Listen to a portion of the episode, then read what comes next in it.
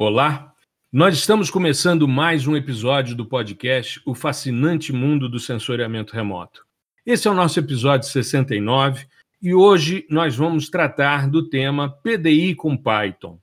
Eu tenho a oportunidade de conversar hoje com um amigo, o Gustavo Ferreira, que é meu aluno, foi meu aluno na universidade, mas é um amigo que a vida me trouxe.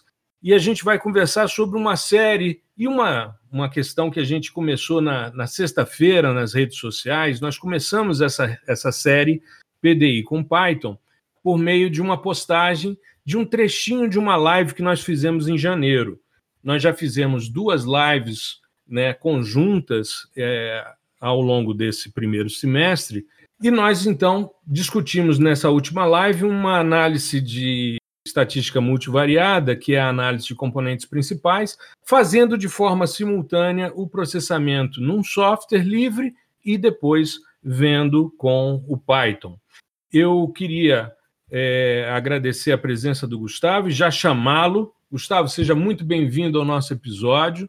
Eu queria aproveitar, Gustavo, para que você se apresentasse para a nossa audiência. Você falasse um pouco sobre a sua história acadêmica, né, a sua relação com tanto com sensoriamento remoto, com programação, mas a programação a gente fala um pouquinho mais à frente. Vamos lá, se apresente. Beleza, fala pessoal. Eu sou Gustavo, é, eu sou geógrafo de formação, sou mestre em geografia também e faço atualmente estou no doutorado em geografia também, sempre na linha de sensoriamento remoto e geoprocessamento também né? Bom, é, antes de começar, eu queria agradecer imensamente. Eu estou muito honrado de estar participando desse programa, um programa que eu sou ouvinte assíduo. Então, para mim, é, é meio que surreal estar participando disso. Agradeço a, ao professor a, a, todo o apoio, toda é, a oportunidade que tem me dado para a gente dar início a esse, a esse trabalho tão importante de divulgação. Então, vamos lá. Bom, onde se inicia tudo? 22 de março de 1991, nasce o menino Gustavo. Eu tô brincando. É, em, mea, em meados. Março de 91, né? Isso. Eu estava casando em 91, mas tudo bem. É. Existe, eu sou jovem há mais tempo, né? Então faz parte essa questão, mas vamos lá. Foi, então foi um ano especial, hein? Foi, foi bem especial. 91 foi um ano bem especial. eu sempre gostei da, das ciências da Terra. Sempre. É, desde garoto, desde a, no meu ensino médio, então quando a gente começou a ter contato com a internet, eu sempre buscava esse tipo de coisa e eu ficava fascinado com os mapas, sabe? Era, era assim, eu, eu queria me ver louco, colocasse um, um, um, modelo digital de elevação assim no computador, ficava, cara, como isso é possível? E eu lembro que tinha um site na época, eu nem sei se existe ainda, que chamava Como as Coisas Funcionam, né? Era uma tradução uhum. de um site em inglês, né? How Stuff Works. E eu lembro sim, que eu vi eu vi o passo a passo de como funcionavam os sistemas de posicionamento por satélite. Cara, ali foi um, um mind blow, eu fiquei louco. Nossa, isso é, isso é muito interessante. Então eu sempre fui com GPS inicialmente? Isso, com, com o GPS. Uhum. E isso sempre assim ficou na minha cabeça, sabe? Eu quero fazer alguma coisa nesse sentido. Aí foi ensino médio, tal, vai prestar vestibular para quê? Aí eu pensava, eu vou, vou colocar geologia, é, geofísica que, que já tinha na época. Uhum. E só que eu, eu, eu, sempre ficava com o pé atrás, porque eu tinha muito medo, porque eu não era assim, nunca fui o, o melhor aluno, né? Então eu era, eu tava ali sempre na média. Eu, cara, eu não, eu não tenho cacife para, porque geologia é um curso mega difícil para passar e mais ainda para você terminar. Então eu, é. cara, eu não, eu não tô nessa.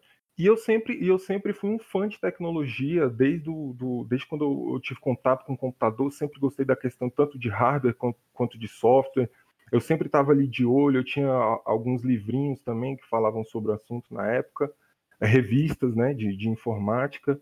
Uhum. E, e logo quando eu saí do ensino médio, a UNB inaugurou o campus do Gama, né, que é voltado para as engenharias. Sim, sim. Então, na época tinha engenharia de software, engenharia de energias, engenharia automotiva e engenharia eletrônica. É... A aeroespacial ainda não tinha sido implementada, não, não, né? Ainda não tinha. Uhum. Então, e, e, o que que acontecia? Como você não entrava para uma dessas engenharias em específico, você entrava para engenharias e lá dentro você escolhia. É. E como tinha. É um básico, né? É um, é um básico e depois você se especializa, Isso. né? Aí, Isso é muito legal. Cada um vai para sua área ali. Isso. E, e eu fiquei. Aí eu fiquei tentado pelo seguinte: uns amigos meus já tinham passado. Uhum. E eles falaram, cara, cola aqui porque é, o curso é muito bom, é alto nível e é mais tranquilo de passar, tranquilo entre aspas, porque nunca é, nunca é fácil. Mas o que acontece é que, como tinha muita, muita é, oferta de curso, eram quatro engenharias, você tinha mais vagas, né? Salvo uhum. engano, eram 180, 192 vagas, é, frente a, sei lá, vamos por geografia, eram 30, 20, né? Sim, então, sim. assim, na minha, na minha visão ali de garoto do ensino médio, a probabilidade de eu passar é maior. Fiz o vestibular, passei. Já de cara eu já sabia o que, que eu queria, porque tinham esses meus, meus amigos que estudaram a vida inteira comigo, uhum. e eles já tinham feito o primeiro semestre, né? E eles também queriam software. Eu falei, cara, eu quero software, eu gosto da tecnologia e tal, não sei o quê. Aí, beleza fiz o, o, vamos dizer assim, a, o percurso de todo o calouro de engenharia, que é reprovar em cálculo e álgebra linear, tranquilo, né? não tem pro... eu admito, não tem problema nenhum, né? É. Bombei, era complicado, é difícil, cara. Um negócio que é, é uma coisa que você precisa, na minha opinião, você precisa de uma maturidade, né, é, para é, internalizar esse tipo de, de conteúdo. Mas tudo bem, nas outras eu passei, química eu passei e tal, beleza. Uhum. E aí, no segundo semestre, você pode escolher uma matéria específica da engenharia que você quer cursar, né? Pra já aí, ir testando, né? Isso, já ir verificando se é isso mesmo, né? Exatamente. Aí eu, no segundo semestre, eu escolhi a, a, a matéria de software, né? Que era é, processo de desenvolvimento de software, algo desse tipo. uhum. tipo. E aí eu comecei a fazer a, a disciplina e tal, e meus colegas mega animados, assim, porque é, geralmente nesses. Né, na Universidade Federal tem muita gente fora da curva, assim, muita gente alto nível. Então tinha, tinha, tinha, uns caras que já, já programavam já de antes, de, de sabe, de adolescente, de ensino médio e tal. Por esporte, então, né? É, então eles já, eles já estavam lá focados e eles achando a aula assim maravilhosa. E eu, cara, eu não, eu não acho que é isso que eu quero, nesse sentido, entendeu? Te entendo. Porque, porque tipo assim, o, o, engenheiro acaba. Nessa, nessa disciplina que a gente teve, foi passado que ele fica muito na, na parte de gestão de todo uhum. o processo de desenvolvimento e tal. É claro, ele, ele bota a mão na massa ali, mas é, algumas vezes. E eu uhum. queria, cara, eu, eu queria desenvolver minhas soluções e ao mesmo tempo eu queria ir para o mato, queria ir para o campo, sabe? Eu queria enxergar aquilo que eu estava programando, né? E aí eu falei, bicho, quer saber? Eu vou sair. Eu vou para onde eu, eu, eu, deveria ter ido antes, que é a área de gel. Aí eu falei, uhum. vou botar geologia ou geofísica. E um belo dia eu entrei, aí eu entrei no, no, no site, no, no site da UNB e fui buscar por departamento, né? Aí eu vi que tinha um laboratório na geografia, Laboratório de Sistemas de Informação Espacial, o LISE, que estava trabalhando com mapeamento. Uhum. Aí já, já, voltou aquela coisa de criança, né? Eu falei, putz, cara, eu acho que é isso que eu quero. E aí eu fiquei, cara, vou fazer geografia, geologia ou geofísica, geografia, geologia ou geofísica. Aí eu vou para geografia porque eu gostei do laboratório e eles tinham, eles mostravam os projetos e tal, e eu vi os projetos, aqueles mapas lindos assim, sabe? E o cara, é isso que eu quero fazer.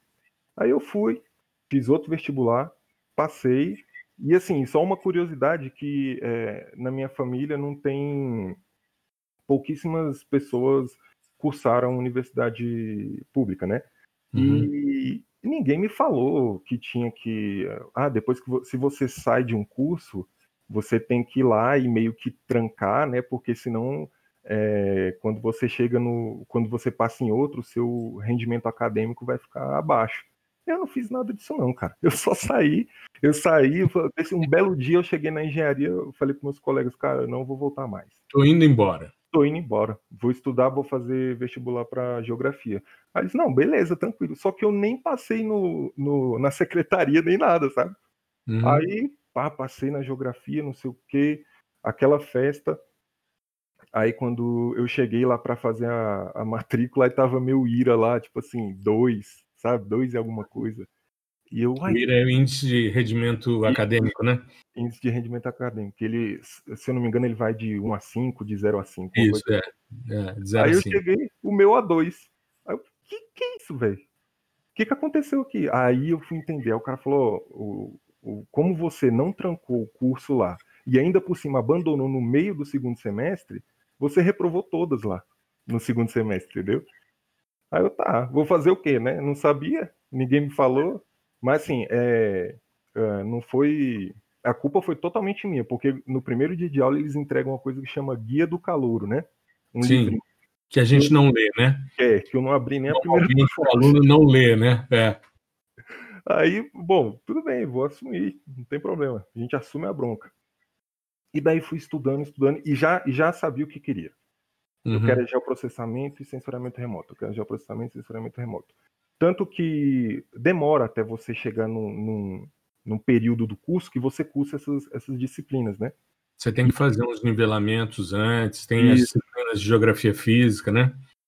E eu Exato. ficava ali, cara, sabe, é, contando os dias. Quando é que eu vou fazer aqui a, a disciplina do professor Osmar, que é sensores remotos, e a do, uhum. do professor é, do Roberto e do Renato, que é a disciplina de SIG. Cara, quando é que eu vou fazer isso? Quando é que eu vou fazer isso? Aí até que chegou o dia e, e ali eu tive a confirmação sabe? Eu falei, no, quando eu comecei essas disciplinas, que eles começaram a falar sobre os temas, aí eu falei, cara, é isso. E, e assim, uma coisa que eu sou muito grato, principalmente a, a, a, ao pessoal da engenharia, aos professores do Gama e tal, que uma coisa que me ocorreu durante as, as disciplinas é, de geoprocessamento e sensoriamento na, na, na geografia foi que o professor, por exemplo, Osmar estava falando sobre é, matriz de covariância, sobre autovalores e autovetores. Eu falei, cara, eu vi isso aí lá em álgebra linear. Aí, tá, essa é a aplicação disso, sacou? Eu fiquei, cara, inclusive eu até, eu até pensava, se essa galera de álgebra tivesse me, me, me falado sobre essas aplicações lá, talvez Você eu nem mais gosto, né? Talvez mais gosto. É. Você sabe que esse, para mim, Gustavo, é o, é o grande gargalo. É os caras não verem a aplicabilidade daquilo que estão estudando. É. Eu, e isso acontece em cálculo, que você comentou, ou seja, se o cara entendesse que para estudar, por exemplo, recursos hídricos, para entender dinâmica de fluxo, ele precisava entender de gradiente, e aí ele entendia o que, que servia uma derivada, aí a coisa fica mais prática, né? fica mais aplicada, faz mais sentido. Esse é o grande gargalo entre uma ciência básica e uma ciência aplicada, né? Agora, você tocou num ponto que eu acho muito interessante e eu queria também aproveitar e comentar com a nossa audiência, né? Esse laboratório que te chamou a atenção, ele foi fundado pelo Renato e ele tinha um aluno de graduação, quando ele chegou no, no departamento de geografia, que o ajudou a estudar os manuais, a montar os equipamentos, que era um computador, uma mesa digitalizadora né, e uma, uma impressora né, que a gente tinha, e esse aluno era eu eu estava terminando a graduação e ajudei a fundar esse laboratório, o LISE. Né? Então, era o Renato, que tinha acabado de chegar, ele tinha terminado o mestrado no Observatório Nacional. Ele veio para dar aulas de cartografia, né? passou num concurso no departamento, e eu estava me formando. E grudei nele e fomos estudar o IDRISE, que era um misto de SIG e de PDI, que tinha sido desenvolvido pela Clark University, né? e que a gente podia fazer essas questões. E, ao mesmo tempo, meu colega né, de, de mestrado, de, de graduação, final de graduação, início de mestrado, nós éramos muito amigos, é o Osmar, que é teu orientador, né? Então a gente tem, eu tenho uma história com eles no mesmo departamento, né? É, que é o departamento de geografia. Eu fiz sensores remotos, só que eram outros professores em outro momento, né? Então, essa sua história ela é muito parecida com a minha história, só que muitos anos antes, né? Então, toda, toda essa sua vivência é, eu tive também, só que no momento em que a gente estava começando, né? As, os sistemas em Windows estavam aparecendo, então se trabalhava muito com linhas de comando, em DOS, enfim, tinha toda uma, uma questão nesse sentido. Eu queria que você falasse um pouco né? sobre é... sua pós, sobre o que, que você fez no mestrado, o que, que você está fazendo no doutorado, para a gente avançar um pouquinho nessa questão do Python. Bom, é, então, quando logo quando eu terminei a, a, graduação, meu trabalho de graduação foi detecção de mudanças na bacia do alto curso do Xingu, né? Que ela uhum. fica ali é, em, ao redor ali do, do Parque Indígena do Xingu, né? Uhum. E ele foi para com, com sensor moldes para a gente avaliar detecções de mudança no sentido de avanço da, da, do pessoal da agroindústria. Bom, aí eu saí de lá e, assim, um, um breve detalhe. É, eu sempre deixei de lado esse, esse, lance da programação que eu já tinha começado lá no, na engenharia, né? No, no, primeiro semestre a gente tem uma disciplina que chama Introdução à Ciência da Computação, que basicamente é programação em linguagem C. Eu não sei se hoje ainda é assim, mas em 2009 era. Uhum. E, e aí eu entrei na geografia, fiz quase todo o curso e deixei isso meio de lado, sabe? Porque eu via que os meus colegas e até mesmo os professores, salvo raríssimas exceções, como o Osmar, que, que tinha o, o próprio sistema dele, né? Uhum. O programinha dele, o Abilis, para tratamento de imagens, não mexiam muito com isso. É, o, o Renato também mexia um pouco com Python e tal. Mas a maioria, por exemplo, os colegas não mexiam. Eles faziam, o pessoal que já estava fazendo estágio nem falava sobre isso, entendeu? Era uhum. Tudo era muito interface gráfica, tudo era interface gráfica. Então, o que eu, o, o que eu fiz foi, cara, é, no momento eu não preciso disso, né? Eu não preciso é, voltar com esse conhecimento de, de programação para cá, porque tudo que eu preciso é, para processar uma imagem, para você é, desenhar um vetor, tudo está no software, encapsuladinho, bonitinho, com interface gráfica bonitinha para mim e funciona, né? Uhum. Então, para mim, eu, eu, deixei aquilo de lado. E é interessante você ver que existiu um, um gap que pegou minha geração e talvez a anterior também, porque na, na, na, su, na, na sua geração, quando você estava na graduação, o pessoal, quem fazia a, a computação, olha, a tratamento de dados, né, a ciência de dados naquela época, todo mundo programava, em Fortran, por exemplo. Uhum. Todo ah, mundo. Sim. Não é, tinha. É, Fortran. Pois é, o cara da biologia, da geografia, da geofísica, geologia.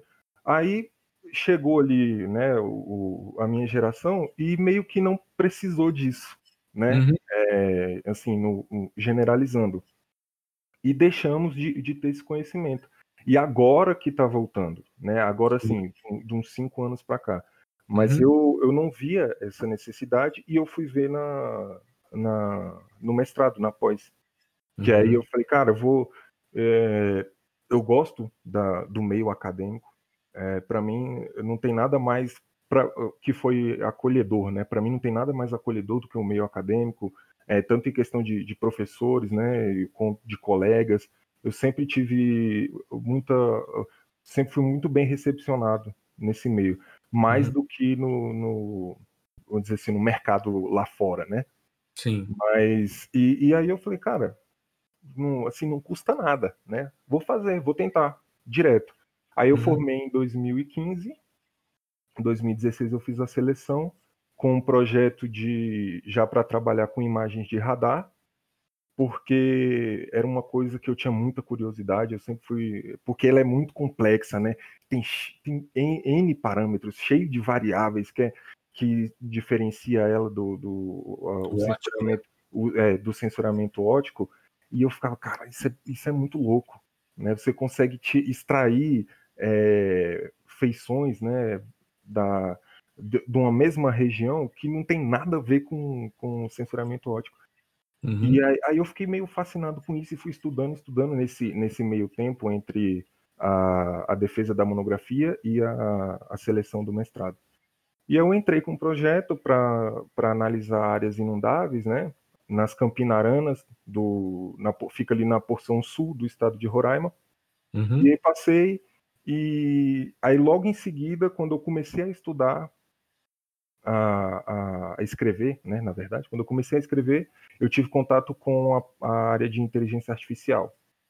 Aí voltou todo uhum. aquele, aquele é, background de, de programação. Porque naquela época você não tinha isso em 2016, por aí, você não tinha tanto software com interface gráfica bonitinha que fazia uma classificação bacana. A maioria uhum. eram scripts em R ou em Python que executavam a tarefa, né? De, uhum. de, de, geralmente de classificação, né? E é, a maioria delas em machine learning. Então tinha random forest, é, SVM, KNN, uhum. enfim. E eu fiquei, cara, vou voltar, finalmente, vou tirar aquele conhecimento da caixinha né? Claro, eu não, eu não conhecia nada de Python em si, a sintaxe, como eu escrevo isso. Uhum. Eu, mas eu conhecia a lógica de programação. Né? Sim. Né? Que, que é, é, lógica geral. Uhum. De, de, programação é só um, um, um atributozinho. Mas eu, eu entendia da lógica. Uhum. Aí eu fui uhum. procurando.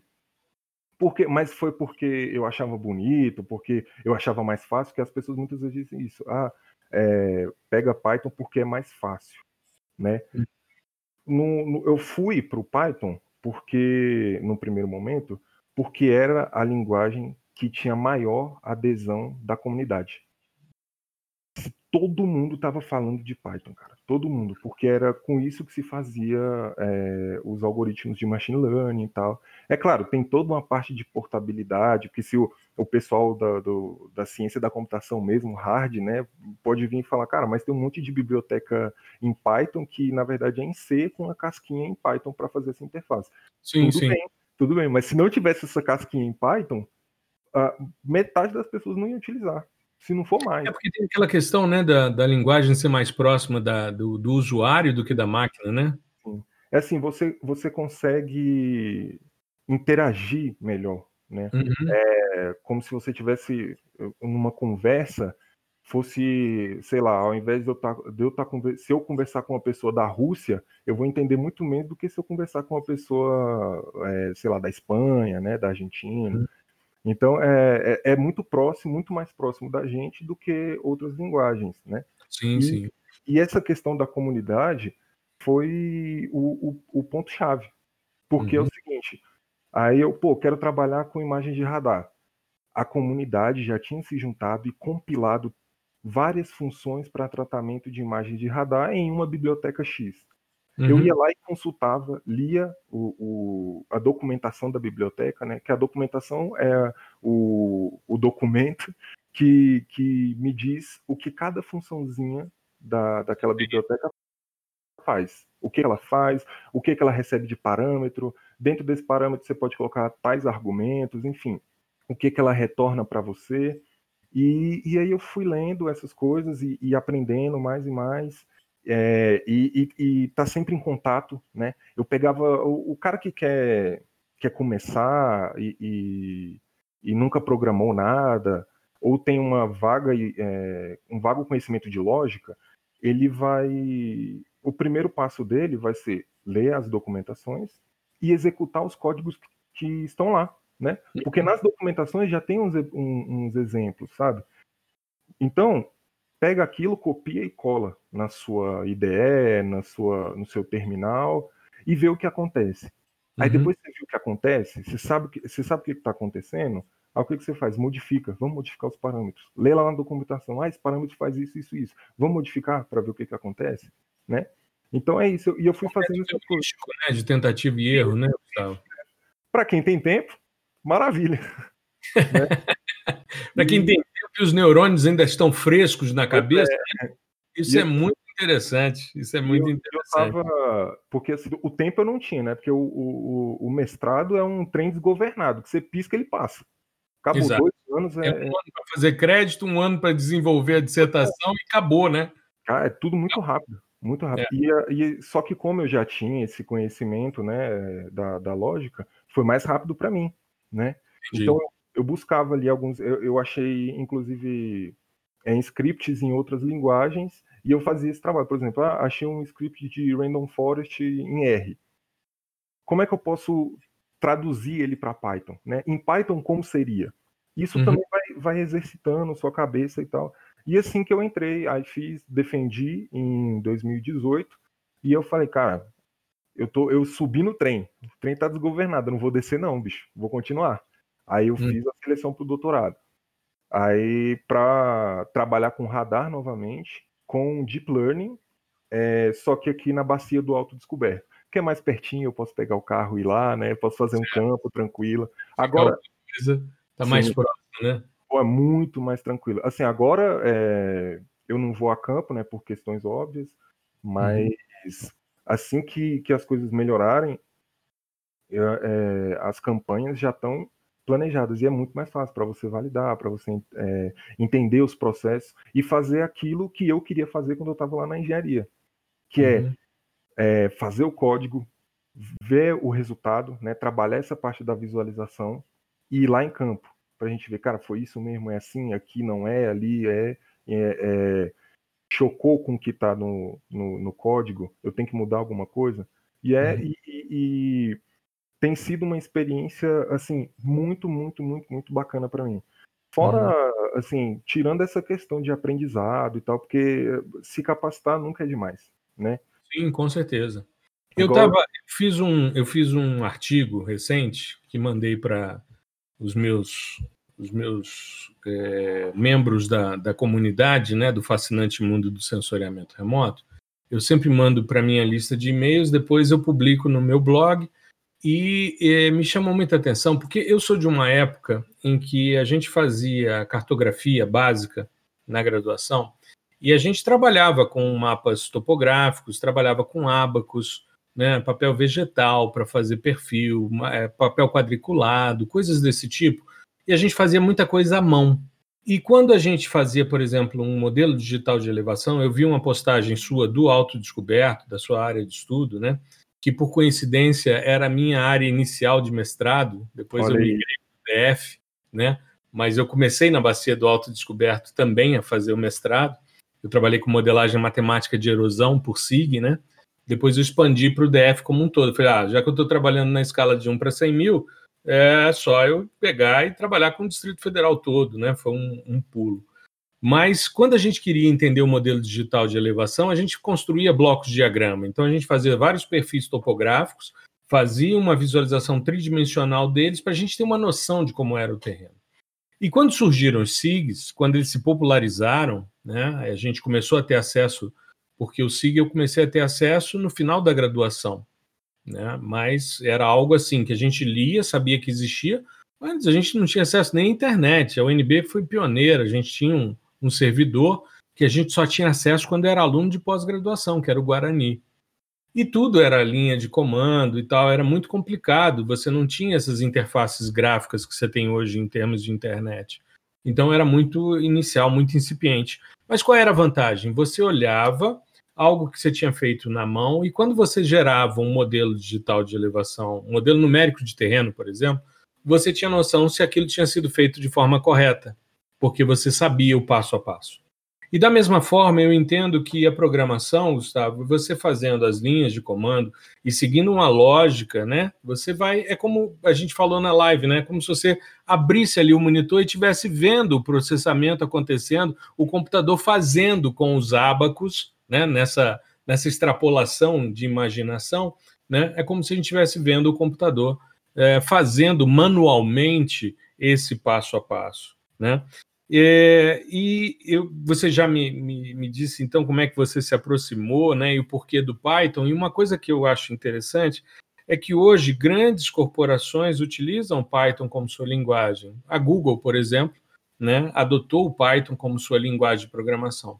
Então tem muita coisa feita né, em C, mas você vê que boa parte das coisas está em Python. Até mesmo no próprio Google Earth Engine, que está em JavaScript, ele pode trabalhar em Python, né? E você ajustar os seus scripts e hoje fazer os processamentos em nuvem.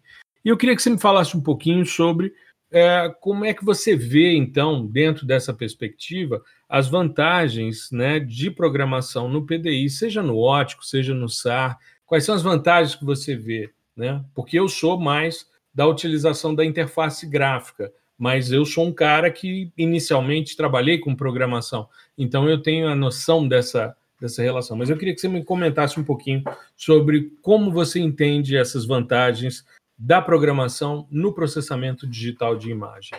É, as mesmas vantagens que existem no, no PDI, elas são para o conjunto geral de outros dados, né? Você pode automatizar processos, né?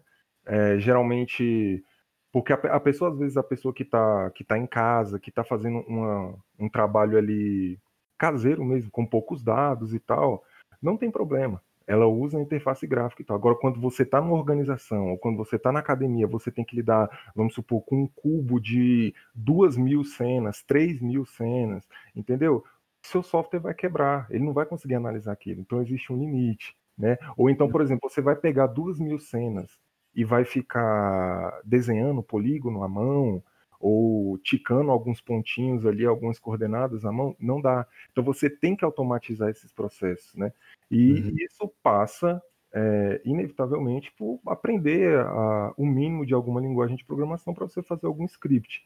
E hoje em dia, né, com o advento aí do machine learning, deep learning, que cada, se você, cara, se você é, for ligado assim no, nos artigos que saem sobre o assunto, todo dia tem uma metodologia nova. Todo dia tem um classificador novo que, é, que tem uma acurácia maior do que o que foi lançado ontem, entendeu? Uhum. E esses classificadores, o estado da arte dessa área, principalmente dessa área, não está na interface gráfica, tá? Ele está no Python, no R, no C, no JavaScript, é lá que eles estão. E você tem que buscar. Você tem que. Porque se você, se você é um cara que trabalha com isso, é, seja acadêmico ou não, tá? Se você tiver numa grande organização que, que lide com, com dados geoespaciais e você precisa estar tá sempre é, entregando um bom resultado com uma precisão muito boa, você também vai atrás dessa galera. Né? Uhum. Então você, você vai ter contato com o código. Você vai chegar no repositório do cara e, e, e vai acessar o, vamos supor, a, a última rede neural convolucional para classificar imagens de radar, por exemplo, uhum. né, do Sentinel-1, enfim. E então isso não, não, é, não chega nem a ser uma, uma escolha, né?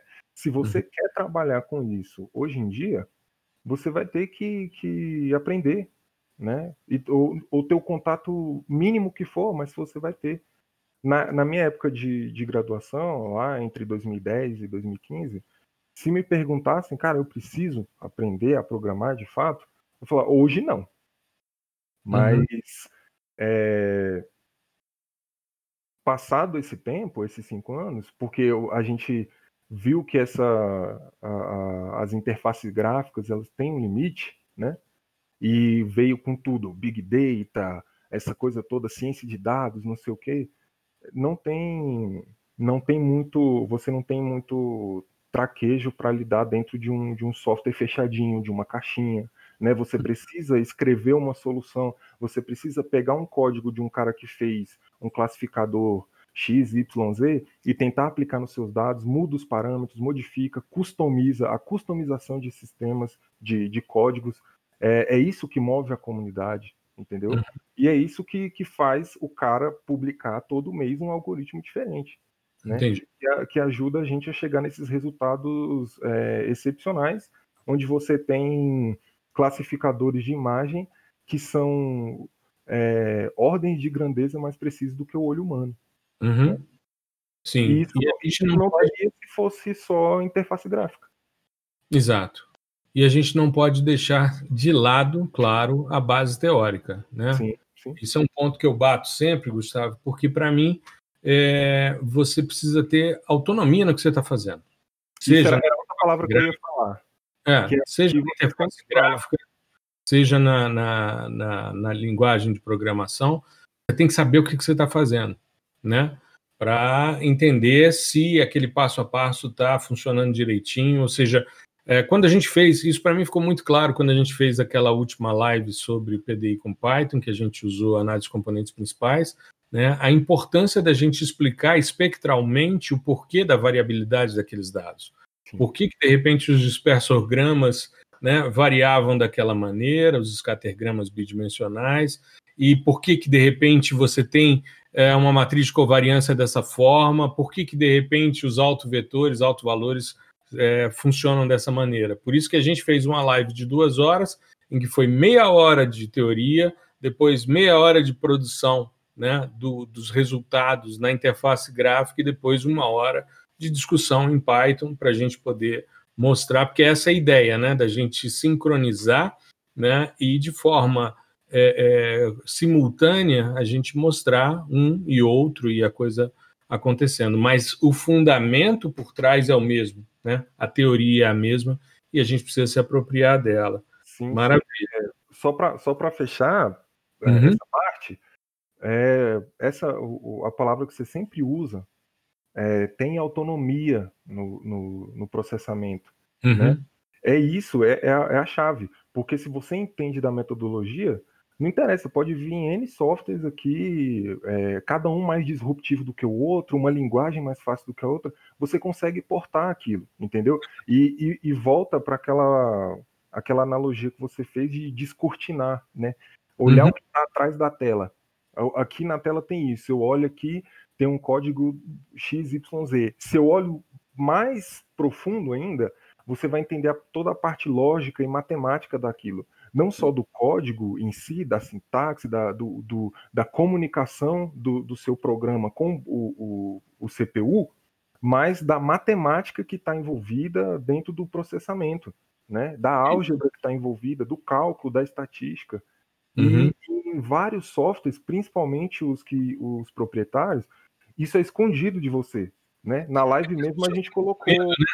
As pois é. pessoas é medo de quando você fala de uma equação, de uma coisa, as pessoas têm muito receio.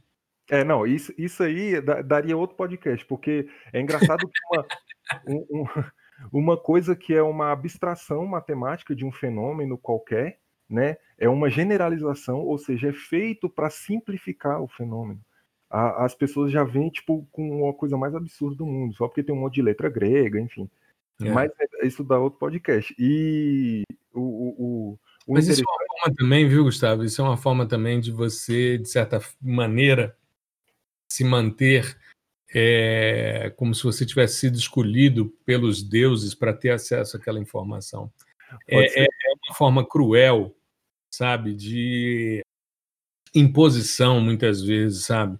Eu vejo isso porque eu já vi em diversos momentos da minha carreira, porque para mim é o seguinte: quanto mais simples, quanto mais claro você é, ao explicar algo, né, melhor para o seu aluno. Sim. Ele se apropria. Eu, uma vez, deixa eu fazer um comentário que eu vivi alguns anos atrás num, num cursinho. Eu já comentei isso em algum momento, em alguma live, algum episódio, não me lembro em qual, mas não tem problema a gente repetir, até porque nem todo mundo que ouviu está ouvindo agora, enfim. Mas eh, eu, uma vez, estava numa resolução de, de simulado e eu estava como responsável pela geografia, né? Mas eu sempre fui um cara que tive uma relação muito forte com o pessoal da física, da matemática, da química, da biologia, porque eu sempre tive esse lado mais geógrafo físico, né, do que geógrafo humano. E, e essa é uma beleza da nossa área de, de, formação, que você tem várias entradas, né? No CNPq você pode entrar por ciências sociais, você pode entrar por ciências exatas e da Terra, enfim. Essa é uma, uma um dos pontos mais fascinantes da geografia, né? E falar isso para um geógrafo é, é redundante, mas para quem está nos ouvindo é, é importante. E eu estava assistindo a resolução do simulado de física, um pouquinho antes, porque logo depois entrava a geografia. Eu estava com o monitor de geografia do meu lado. E vendo o monitor de física, que eram os monitores que iam resolver, a gente ia dar só suporte, né? E aí o monitor de física resolvendo, e num determinado momento ele fez uma conta de cabeça e colocou o resultado. Eu virei para o menino e disse: Olha, não dou um minuto para alguém perguntar de onde surgiu aquele dado. Aí daqui a pouco um ou outro levanta o braço e tal, e o cara, pois não, ele diz, onde é que surgiu isso daí? Não, isso daqui é que eu fiz de cabeça essa conta e tal. Aí eu disse pro, pro rapaz que estava comigo, disse, nunca faça nada de cabeça. Mostre o passo a passo, nem que seja um 2 mais 2. Coloca aqui do lado, 2 mais 2 é igual a 4, traz para a equação, porque aí o cara que está assistindo ele diz: Ah, eu entendo eu consigo acompanhar o que, que esse cara está fazendo.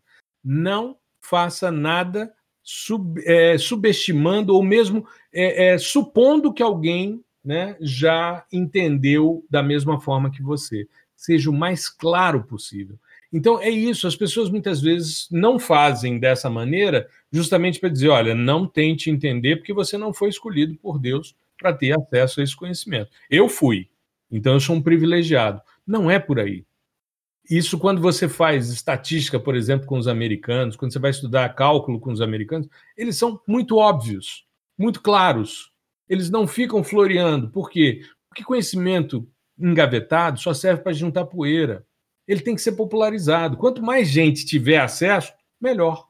E é o que a gente faz aqui, né? É o que a gente está fazendo hoje, é o que a gente faz nas postagens, é o que a gente faz nas lives. É mostrar conhecimento, né? disponibilizar para que as pessoas possam perceber e ver: olha, eu também consigo. Se a gente não fizer isso, não faz sentido. Exatamente. Mas te, te interrompi aí no seu ah, raciocínio. É isso, é essa, essa, essa questão que envolve outros, outros problemas, né? Instrumentalização da educação, enfim, é, essa eterna rivalidade besta entre ciências ditas exatas e humanas, uhum. mas o, o processo é esse.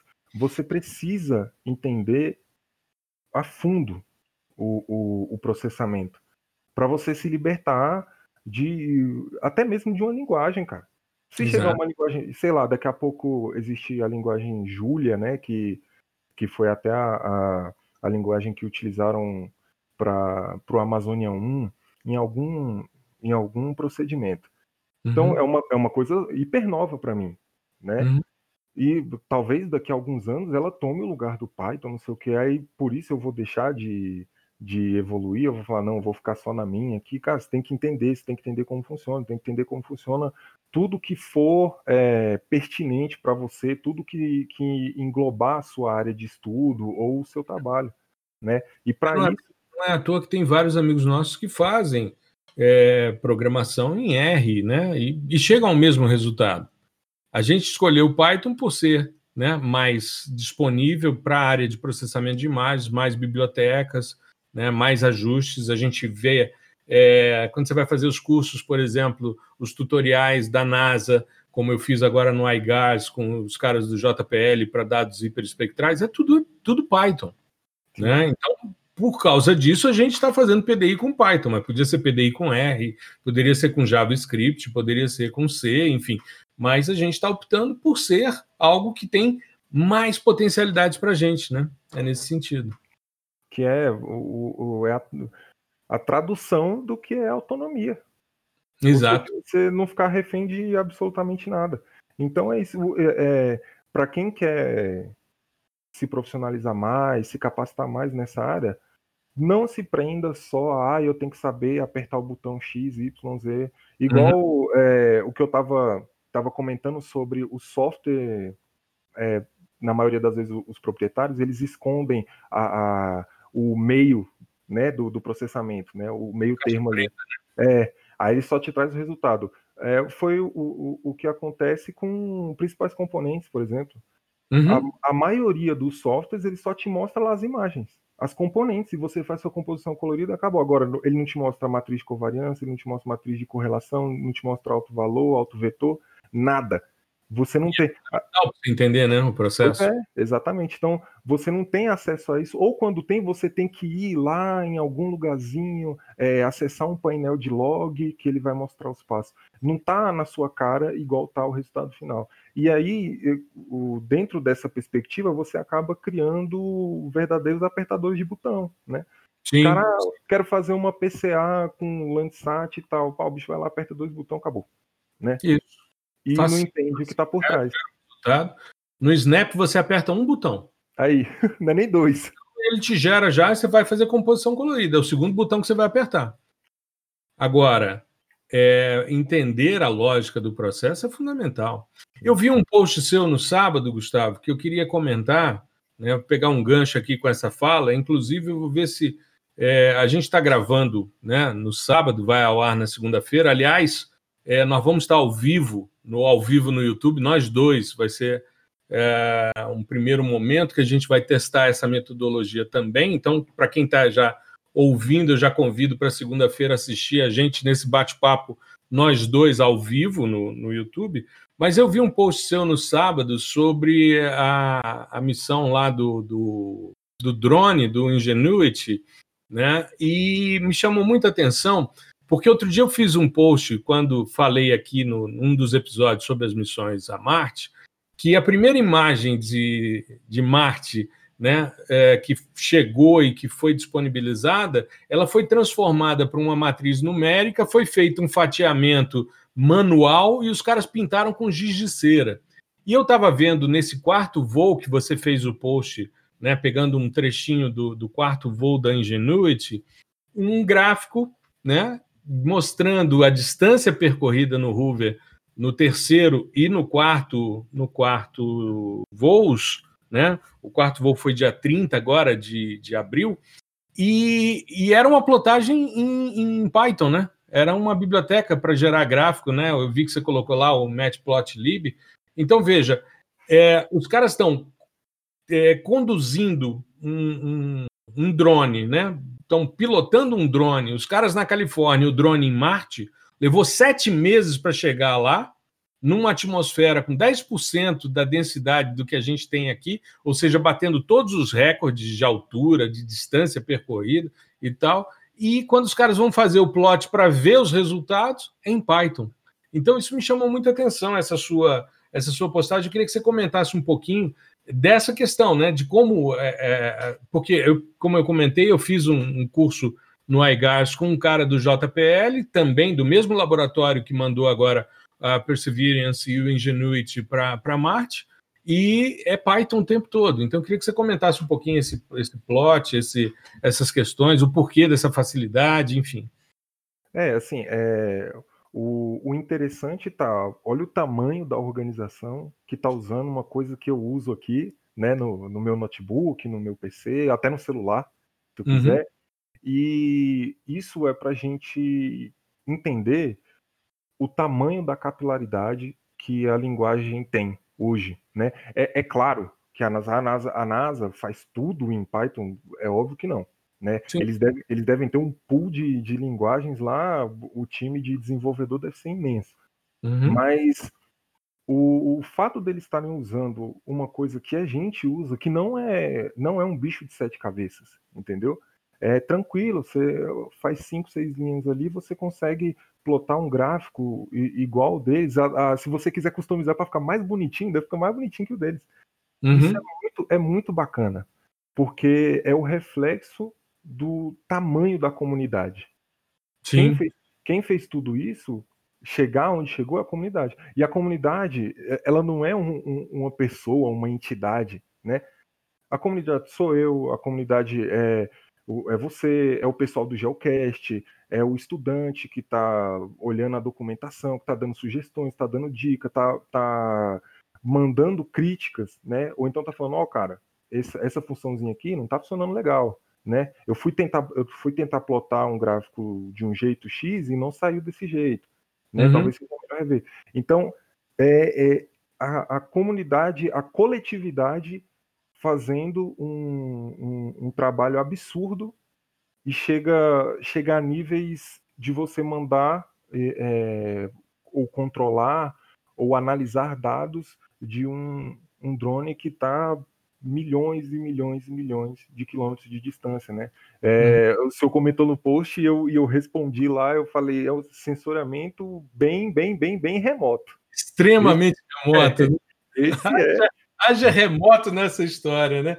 Mas eu acho fascinante, cara, eu acho fascinante. Quando eu vi o, o, o, seu post, eu achei genial, porque eu, inclusive, vou ver se pego, porque amanhã, domingo, eu vou Vou ver se eu pego esse, esse plot seu e vou pegar o outro mapa lá de Marte feito com giz de cera e vou fazer uma brincadeira com esse negócio. Porque é sensacional. Isso é talvez. É, é, o pessoal da área de ciências, esse é o mês do Ingenuity, né? A gente ter. Primeiro, você sobreviver a uma, uma, uma noite extremamente fria, uma variação térmica violenta, né? É um dronezinho pequeno com duas câmeras, né? Gerando informação e o primeiro plot deles, a primeira, primeira verificação do primeiro voo, nada mais era do que um gráfico em Python também, mostrando né, o tempo, né, a altura que ele atingiu e o retorno, que ele só subiu e desceu. Foi só isso. E os caras batendo palmas para um gráfico, porque eles se entendem o que, que isso representa. Isso é, talvez, Gustavo, depois da questão de em menos de um ano a gente chegar a uma vacina ou a várias vacinas para essa pandemia que colocou a humanidade toda em alerta, com uma quantidade imensa de, de perdas de vidas humanas, né? e a ciência mostrando uma evolução, nunca se chegou a um imunizante com tanta velocidade. Essa chegada a Marte e esse, esse, esse drone ele é algo extremamente importante para a humanidade também. Os benefícios que nós vamos tirar, nem que a gente não vá a Marte, mas os benefícios que nós vamos tirar disso são muito grandes. E quando você vê, é uma bibliotecazinha do Python fazendo o gráfico, né, o Matplotlib. Então eu fiquei assim extremamente feliz de ver essa relação, muito porque, Gustavo, e aí a última pergunta que eu queria te fazer para a gente poder encerrar, né? A gente vai mostrar isso no ao vivo no YouTube, essas figuras, esses gráficos e tal. Mas é, muita gente, depois de sexta-feira, depois que a gente fez o post iniciando essa nossa série conjunta, né, PDI com Python, que foi um trechinho da nossa live, né, que eu publiquei, o Gustavo repostou, e a gente começou, e toda sexta-feira agora a gente vai ter uma postagem específica, assim como na quarta tem uma PDI SL, né, de processamento de imagens de satélites por softwares livres, na sexta a gente vai ter uma de PDI com Python. Muita gente me procurou, Gustavo, no direct, perguntando como é que eu posso iniciar eu dei uma resposta. Eu queria que você desse a sua para depois eu poder complementar, caso eu veja que a gente respondeu coisas distintas. Mas eu acho que é mais ou menos na mesma linha. Como é que. E ainda ampliando, porque muita gente, às vezes, tem dificuldade com a matemática por causa desses bloqueios que eu salientei. E aí, eu te pergunto: todo mundo pode? E outra questão, como é que essas pessoas, como é, como é que elas podem iniciar no processamento de imagens de satélites por Python? Bom, é, a primeira resposta é todo mundo pode, né? Absolutamente todo mundo. É, é claro, aqueles que não têm um conhecimento de lógica ou de matemática um pouquinho mais avançado vão sofrer um pouquinho, mas o, o, o fato da comunidade né, ser grande e ter abraçado todo mundo uhum. é, diminui um pouco essa dificuldade. Por quê? É, qual é a minha dica? Se a, se a pessoa não tem, nunca teve contato com nada de, de programação, nem lógica, enfim. A primeira coisa, qual o problema que você quer resolver? É isso. Defina o seu problema, né? Hum. O, o, o mais básico, o mais básico, cara, abrir o terminal, eu quero ler uma imagem de satélite e eu quero plotar ela em bandas separadas, a banda 1, 2, 3, 4. Só isso. Beleza. Uhum. Aí você entra, quais as bibliotecas que trabalham com imagem, né? com leitura, com plotagem. Pesquisou no Google, achou a biblioteca? Lê a biblioteca. Lembra que eu falei que toda biblioteca é, que se preze tem um, uns exemplos né, das funções. Então tenta seguir aquilo.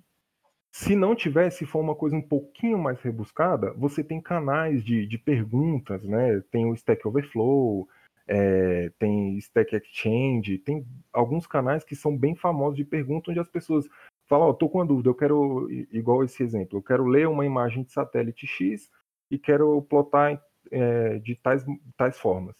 Então uhum. a pessoa que teve um problema parecido e resolveu, ela vai é, postar ali mais ou menos os caminhos. E aí você faz aquele é, trilha aquele caminho que eu falei. Uhum. Copia o código, cola na sua IDE, no seu terminal, analisa, modifica, customiza, tenta, depois que você cola um, dois, três, quatro códigos, tenta é, relacionar todos eles. Né? Uhum. Né? E se eu colocasse todo mundo aqui junto, né? Será que dá certo? Então, por exemplo, ah, um, um, um, trecho de código que lê, outro trecho que plota, outro trecho que faz o NDVI, outro trecho que classifica só o NDVI que foi acima de 0.7. Uhum. Será que isso tudo junto dá, dá bom? Vamos ver? E aí você vai indo, vai lendo a biblioteca, vai participa de grupos, participa de comunidades, de fóruns, com certeza. Assim, Por que, que não deu certo, né? Isso. Onde é que está o gargalo, coisas assim. Né? Assim, com certeza alguém já teve é, o mesmo problema ou a mesma dúvida que você, né? Hum. Assim, é você que está começando. É claro que a pessoa que já está lá avançada, provavelmente ela não vai encontrar as respostas bem bonitinhas assim para o pro problema dela. Mas para quem está começando, é muito mais tranquilo por causa da comunidade, né? Então, pergunta, entra, tem, tem, tem perfis no Instagram. Se você tiver alguma dúvida, você pode entrar no meu e perguntar, cara, eu, eu não consigo, é, sei lá, o mais básico, que IDE que eu uso, né? Eu não consigo instalar uma IDE, eu não consigo importar uma biblioteca, eu não consigo instalar uma biblioteca. Pergunta, tem o, o, o, os perfis divulgadores, eles estão aí para isso. Uhum. Né? Eles estão aí para ajudar, para divulgar. Então, mete as caras, pergunta, pergunta no Stack Overflow, enfim, copia e cola código, a torta é a direito. Uma hora você vai internalizar isso, né? E você vai entender a, a parte de sintaxe. Olha, eu quero escrever um, um código para fazer tal coisa. Então ele tem que ser escrito assim. Eu tenho que usar essas ferramentas, eu tenho que, que utilizar essa estrutura de dados, né? Eu tenho que chamar essas funções. E, e, aí você vai evoluindo. É claro, não é uma coisa do dia para noite, não é, sabe, não é igual o, o, o, pessoal que, que se vende aí, ah, eu sou autodidata, não sei o quê. E isso também é, é, é, meio que uma falácia, porque o cara que é autodidata e viu tutorial, viu documentação, vídeo no YouTube. Alguém fez isso, alguém fez o vídeo, alguém fez a documentação. Então, Exato. Né, ele, o fato dele não ter feito. Muito suporte, né? Pois é, o, fato dele não ter ido para a sala de aula e, e, e, o professor pegar na mão dele e fazer não significa que ele é autodidata. Exato. Mas uh, o, o, caminho para você aprender, ele, ele exige uma certa dedicação, mas que em linguagens de alto nível, né, que igual o, o professor falou que é que elas são próximas da nossa linguagem, é muito mais curto o caminho. A curva de aprendizado é muito menor. Né? E ainda tem esse fato que eu é, bato na tecla de novo da comunidade que te ajuda bastante. Então você vai ter todo o suporte que você precisa, pelo menos para enfrentar aí 80% dos problemas que você tem. Os outros 20, aí você vai, para você enfrentar os outros 20%, você vai precisar de ter adquirido o, o, o conhecimento desses 80%. Eu respondi de forma um pouco mais direta, Gustavo, que era o seguinte: ó, acompanhe a série PDI com Python, começa a seguir as postagens do Gustavo e se inscreve na comunidade, e aí você pode entrar no site profgustavobatista.com.br, lá tem lá, é, o curso PDSL está com as vagas suspensas, mas se você quiser ser avisado, cadastre o e-mail. Cadastre o seu e-mail, você vai ser avisado das lives. Então, é, eu acho que é uma boa a gente acompanhar o trabalho do Gustavo. Como eu falei, essa postagem que eu vi dele, ele fez na, na sexta-feira, depois que ele repostou, ele mostrou a tela com o código que a gente tinha mostrado no trechinho de uma das lives, que era o IM Show, né? Mas é, essa sacada da NASA eu achei muito interessante. Por quê? Porque, cara, os caras estão pilotando. É o evento tecnológico mais sensacional dos últimos tempos você de forma tão remota pilotar um drone e quando você vê o resultado é um gráfico plotado em Python, né? Pois Isso é. Me chamou muita atenção, sabe? É, não, eu, eu, coloquei eu coloquei as dicas de maneira geral para quem quer aprender, é, assim o, o, o geral, o geralzão mesmo do Python e para aplicar em qualquer área. Mas se se a pessoa tem como, né, como é o público-alvo aqui do, do, do podcast, se a pessoa tem a intenção de aprender Python já direcionado para PDI, aí a recomendação é me sigam, continuem é, curtindo lá a nossa série que vai sair toda sexta-feira de posts, né? Com Isso. PDI, com Python, e no meu canal, no, na, nas minhas redes, eu vou colocar não só Python, como outras linguagens também que sejam é, um pouco mais parecidas ou que apresentem é, funções que sejam interessantes também para o pessoal de processamento digital de imagens, tá? Então, hum. é, continua aí com a gente, igual eu falei, pode mandar, manda direct aí e tal, manda o seu problema, o, o... claro, não pode ser problema pessoal. eu não sou bom conselheiro, mas manda, manda o problema que você estiver tentando resolver com, com programação, que o que eu puder ajudar, eu vou ajudar tranquilamente. Tá? Maravilha, maravilha.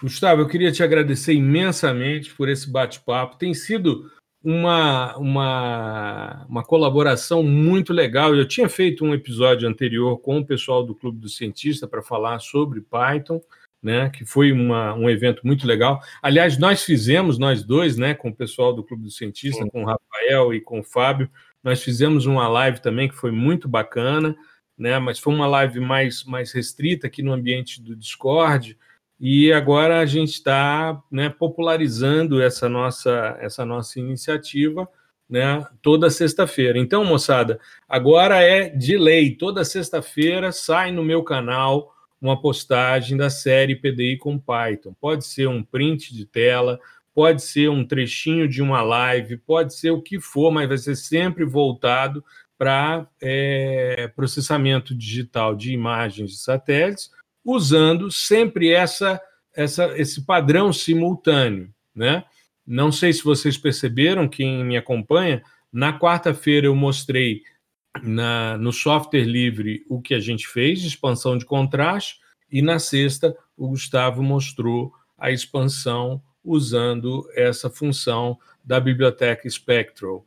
Então, é uma, uma oportunidade que a gente vai começar, e eu espero que essa série seja muito extensa, muito profícua, porque tem muita demanda nesse sentido.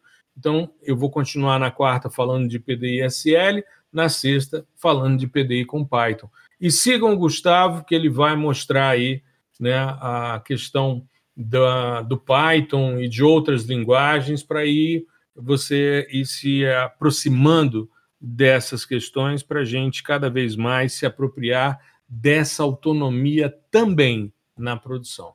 Eu queria agradecer a todos vocês que estão nos, nos ouvindo, que nos acompanham aqui no fascinante mundo do sensoriamento remoto. Esse é o episódio 69. Semana que vem tem o episódio 70, com o que foi notícia no sensoriamento remoto no mês de abril.